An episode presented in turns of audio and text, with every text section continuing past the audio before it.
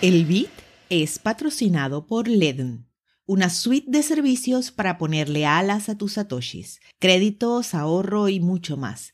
Entérate de todo en ledn.io. Feliz semana desde Satoshi en Venezuela. Hoy es lunes 30 de agosto de 2021. Yo soy Elena Cases y estas son las noticias. Alex Gladstein critica al Fondo Monetario Internacional por su postura sobre Bitcoin. En una serie de tweets publicados el 29 de agosto, el activista Alex Gladstein, director de estrategia de la Human Rights Foundation, cuestionó la postura del Fondo Monetario Internacional sobre los supuestos riesgos de las criptomonedas. En el hilo discute punto por punto las críticas del FMI Aquí algunas de sus afirmaciones. El punto de que se declare un criptoactivo como moneda legal es la obligatoriedad de aceptación por parte de los acreedores. Las naciones alentarán el uso de las criptomonedas como moneda. Es falso que Bitcoin no funcione como reserva de valor. De hecho, ya lo es en economías rotas. Sobre la dificultad de tomar decisiones sobre qué moneda elegir, gasta el fiat, ahorra el Bitcoin.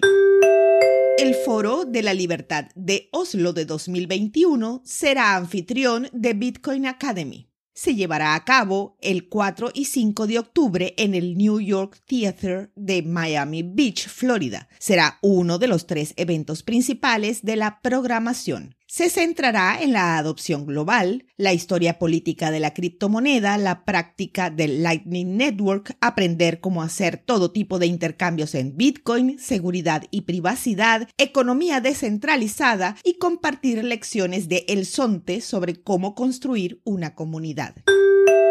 Protestas contra la ley de Bitcoin en El Salvador. Pequeños grupos de manifestantes han salido a las calles una semana antes de que El Salvador adopte Bitcoin como moneda de curso legal, según Business Insider. Las protestas contra la ley de Bitcoin y el presidente Nayib Bukele se están volviendo más comunes antes de que entre en vigencia el 7 de septiembre. Las preocupaciones de los manifestantes son oposición política al presidente Bukele, preocupaciones sobre la volatilidad de los precios cuando se denominan en dólares estadounidenses, malentendidos sobre la nueva ley, temor de que promueva la corrupción en forma de lavado de dinero y transacciones ocultas. Todas estas preocupaciones parten de un desconocimiento del funcionamiento de la criptomoneda.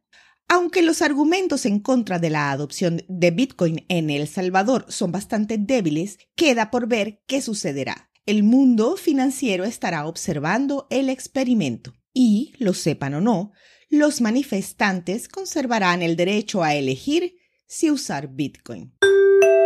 Adoptando Bitcoin, una conferencia sobre Lightning en El Salvador. Se llevará a cabo entre el 16 y el 18 de noviembre de este año en el Sheraton Presidente de San Salvador y en Bitcoin Beach en el Sonte. Serán tres días de ponencias, paneles de discusión, rutas educacionales, demos y talleres prácticos en inglés y español para incentivar la adopción de la solución de pagos de segunda capa y entrenar nuevos desarrolladores locales. Entre los ponentes estará Francisco Calderón, desarrollador de Lightning Network y creador junto con Satoshi en Venezuela del LNP2P Bot un robot que funciona en Telegram para hacer intercambios de satoshis entre pares sin custodia.